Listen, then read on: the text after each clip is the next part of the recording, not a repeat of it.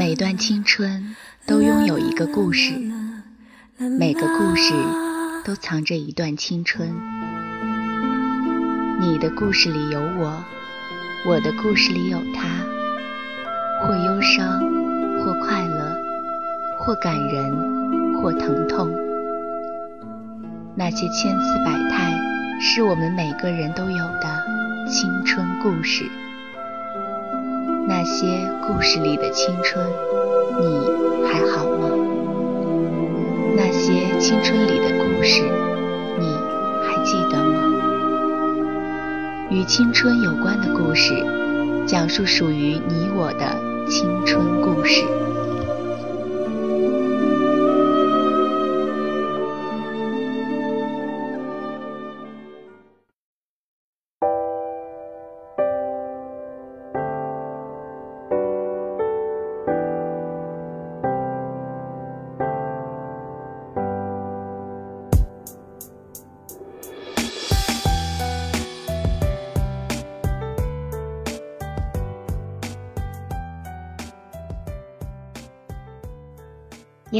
欢迎收听青苹果音乐台，这里是与青春有关的故事，我是遇见。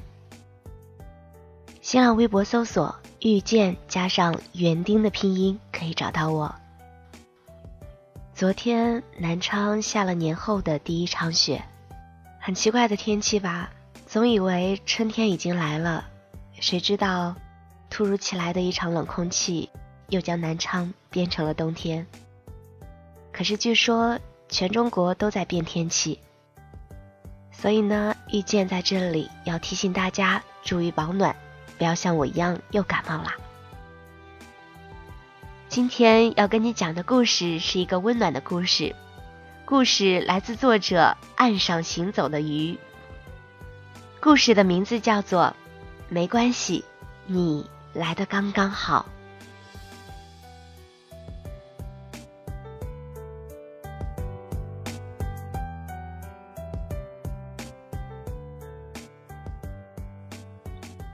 何璐做梦也没想到，在自己二十八岁生日这一天接到的第一通电话，竟然不是来自任何人的祝福，而是母亲特意打来叮嘱她别忘了晚上的相亲。今天是我生日，你不祝我生日快乐也就算了，还让我去相亲。何璐虽是很不满母亲的安排，可是却被他接下来的话堵得哑口无言。还过生日？你是二十八岁了，不是十八岁。谁给你的勇气还惦记着过生日？今天晚上必须去相亲。赵老师是你婶婶邻居家的孩子，我和你婶婶都觉得他很不错。你把你的态度给我端正了，这是我最后一次管你的事儿了。再不成，你就别回来了。好吧，二十八岁好像的确是一个挺尴尬的年龄，尴尬到不仅母亲觉得自己嫁不出去，就连何璐自己很多时候也都会觉得。或许自己真的要这样一个人过完一生了。其实何璐长到二十八岁，也算是经历了不少大事小情了。一个人加班到凌晨三点走夜路回家，耳旁呼啸着来自冬夜的风，在陌生的城市出差，遭遇只电视剧里才见到过的拦截偷盗，还有上大学时与舍友一起在睡梦中被地震惊醒。可是这些都不足以让他觉得恐惧。毕竟他没有因此受到过任何伤害，能够让何璐感到害怕的，大概只有一件事儿，那就是孤独。自从何璐大学毕业时与男朋友分手后，一直没有再谈过恋爱，疲于工作，累于生活，尤其是最近这两年，身边的朋友都开始慢慢有了自己的家庭，连周末可以约出来聊天的人都越来越少。所以，他并不排斥母亲为他安排的每一场相亲，他只是讨厌在相亲的过程中总会被问东问西的那种感觉。有时候人就会这样，孤独久了，连和陌生人交谈都会变成一种折磨。何璐到餐厅的时候，一眼就看到了坐在那里翻阅杂志的赵明阳，样貌七分，穿着八分，气质九分。何璐默默在心里给他打了分之后，才走近。张老师你好，我是何璐，抱歉我来晚了，路上有点堵车。赵明阳听到何璐的声音，方才抬头，于是就这样对上了一双清凉的眸子。其实这是赵明阳的第一次相亲，他从没有想过自己有一天也会与一个陌生的女人单独的坐在一起吃饭。他一直秉承着男人要先立业后成家，然而他爸妈却并不是很能理解。自他工作后，就开始为他的婚姻大事忙里忙外。在他多次拒绝后也无果，而今天促使原因是邻居阿姨一直对自己说，这个姑娘绝对是百里挑一的好。既然这么好，那就去见见呗，也算是顺了家人的心意。没关系，可以理解。赵明阳在说话的同时，另一边的何璐已经因为他的这句话而给了他好评，不是出于客气的。我也没等多久，这位赵老师大概也是带着真诚来的吧。何小姐，听说今天是你的生日，祝你生日快乐。赵明阳在服务员送上了蛋糕后，笑着对何璐说，同时没有忽略到何璐脸上的动容。赵明阳作为一名高中老师，先不说他本身就学过心理学。教过这么多的学生，自然很容易就能看到何璐的表情代表着什么。原来，一个不管是二十八岁还是十八岁的女生，自始至终都是感性的，这让赵明阳情不自禁地多看了几眼何璐。妆容精致，举止大方，要不是早上听阿姨多唠叨了几句，他也不会知道今天竟是何璐的二十八岁生日。虽然坐在他对面的这个女人眼睛里还带着几分像是二十岁出头的姑娘才会有的欣喜，但是却不难发现，若不是因为来自年龄上的成熟，或许她还会表现得更加开心。何璐的确很开心，他未曾想过自己收到的第一句祝福竟然是来自自己的相亲对象，他做好了接下来被刨根问底的准备，也决定像母亲说的那样。态度端正的回答赵明阳的每一个问题。可是，直到他们用完晚餐，何璐也没能听到赵明阳开口问自己任何一个问题。应该是对自己没什么兴趣吧，不然怎么会什么都没问呢？何露若有所思的和赵明阳道了别，心里还期许着赵明阳会说下次再约。然而，赵明阳只是笑着说了句晚安，就转头走了。留下何露站在自己家的门口，黯然失落。刚刚是赵老师送你回来的吧？我就说人不错吧。你婶婶说他性格好，长得也不错，年龄配你也合适。你们今天聊的怎么样？何璐一进门就被母亲笑呵呵的拉着聊相亲的事儿，本身就有些凌乱的何璐，这一秒更觉得心烦。妈，你看到了吧？这次不是我的问题，他没看上我，你就别瞎操心了。我保证，三十岁之前肯定把自己嫁出去。听了何璐的话，何妈也没再说什么。她太了解自己的女儿了，虽然嘴上说不急，可是每次收到同事或者朋友送来的请柬时，眼里明明都是羡慕。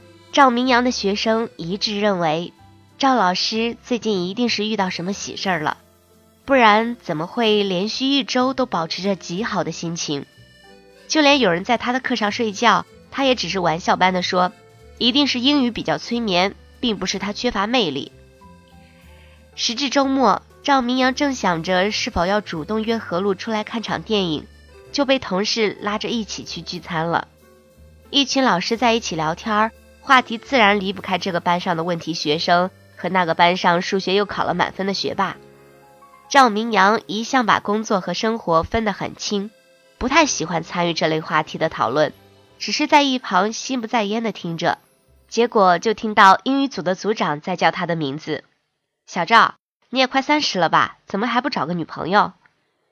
英语组的组长是个四十五岁的中年妇女，对谁都特别热情，闲来还帮办公室里的单身老师们介绍对象。赵明阳怎么也想不到，今天他竟然热心到他身上了。嗯，三十了，我正在努力。赵明阳本以为这个话题可以把话题一带而过，却不想让八卦的组长一下子就抓住了话柄，接着问：“看来有目标啊？是咱学校的老师吗？”赵明阳看着围在一桌兴致勃勃地看着自己的同事们，无奈的只能说出上周与何璐相亲的经过。热心的组长这下彻底来了精神，哈哈大笑的说：“小赵，你这是第一次相亲吧？连什么流程都不懂，怎么你还想和人家姑娘有进一步的发展？我看是没机会喽。”赵明阳听了组长的话，还有些莫名其妙，而其他同学早已经笑开。你不问问人家姑娘对你有没有感觉，就把她当做是一个势在必得的目标啦？赵明阳这才反应过来，好像那天结束后，自己的确没有再和何璐有过任何交流。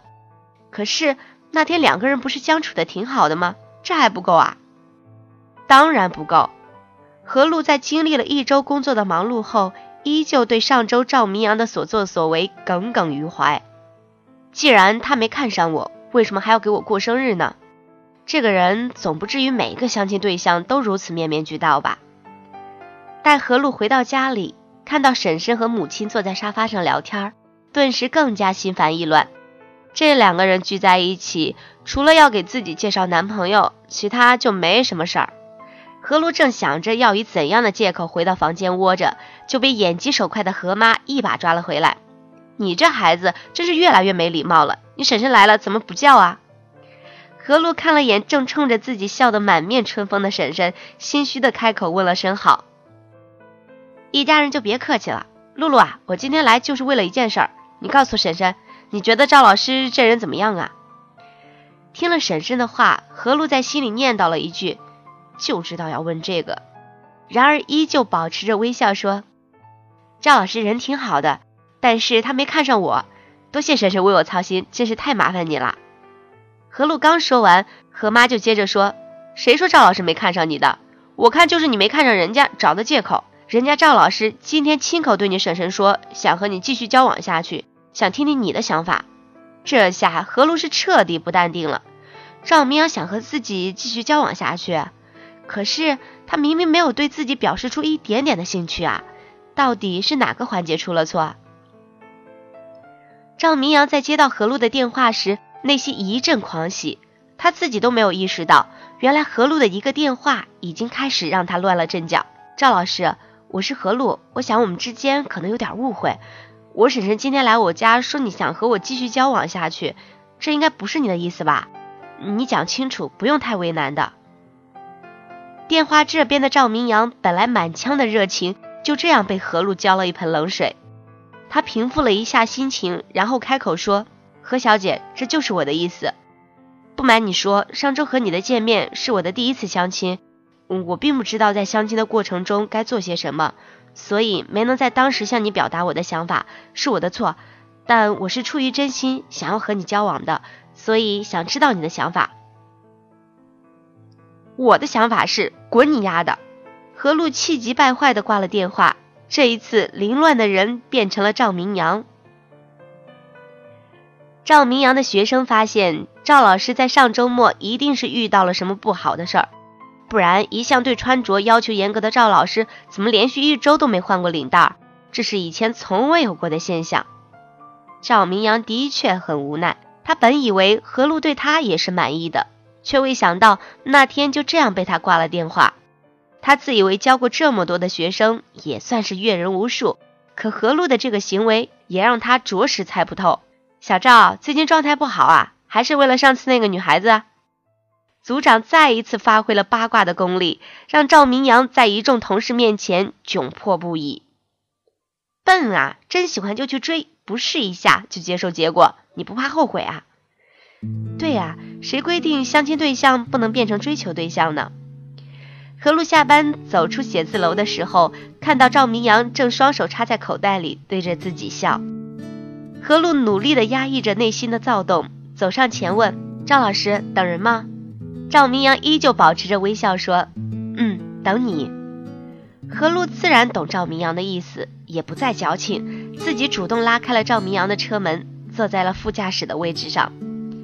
赵老师，听我婶婶说你三十岁了。怎么才第一次相亲？家人不催吗？别叫我赵老师，你又不是我学生，怪生分的，还是叫明阳吧。赵明阳边启动车子边扭过头来对何璐说：“好，明阳，催怎么不催？但是都被我拒绝了。那你怎么会来同我相亲呢？”何璐还是提出了这个他想了一个礼拜都没想通的疑惑。因为你婶婶说你是百里挑一的好啊。许是赵明阳说这句话的时候特别认真，亦或是他看向何璐的眼神特别的温柔，何璐瞬间心就软了一片。那你见了我以后呢，有什么感觉？我觉得你婶婶说的对。别人问起何璐与赵明阳的交往经过时，何璐的回答永远都是两个字：相亲。而赵明阳总会在一旁特别不服气地说。不是相亲，是我追的他。你们都不知道他有多难追，别人都当这是他们这对小夫妻的小情趣，可是只有赵明阳和何璐自己知道，他们爱情的发生，如何璐所说，源自相亲，浓于赵明阳的主动。那日，赵明阳去接何璐下班，何璐问他：“你觉得我们合适吗？”赵明阳沉默了一会儿，说：“合不合适我不知道。”我现在只想告诉你，我挺喜欢你的，想和你在一起。何璐对赵明阳的回答虽然心动，但是依旧保持着冷静，继续问：“我们都算不上年轻了，不然也不会走上相亲这条路。合适就结婚，我们这个年纪不太适合谈喜不喜欢了。”何璐，我们怎么就不年轻了？你把我当做是你的追求者就好。忘掉相亲那件事儿，我们谈场恋爱不好吗？何璐没有再说话，而以后的每天下班，她都能看到赵明阳在楼下等她，好像他真的就是自己的一个追求者。何璐在少女时期曾想象过很多次爱情来的样子，或是他身披铠甲，手拿枪戟，为他远征沙场。亦或是他脚踩祥云，威风凛凛，赴他万里之约。后来年纪慢慢大了，他才明白，爱情里没有谁是谁的英雄，只要那个人是他爱的，哪怕是粗茶淡饭，日复一日，他都甘之如饴。他一直以为，或许，或许，就算是能够陪伴他粗茶淡饭、日复一日的人，自己都没机会遇上了。可是，当有一天他临时被要求加班，出了办公楼才发现赵明阳一直等在外面，带他跑过去说：“对不起，让你久等了。”而赵明阳就这样顺其自然地拿出纸巾替他擦去额头上因为小跑过来流的汗，说：“没关系啊，你来的刚刚好。”这个时候，何璐突然觉得他的爱情在二十八岁这一年来的刚刚好。好像所谓的特别幸运，也就是这样。你本以为自己会这样过完一生，后来突然就出现了一个人，所以永远不要对爱情死心，永远不要觉得自己不再年轻。爱情这件事儿，总有一个人也会是你的特别幸运，以及刚刚好。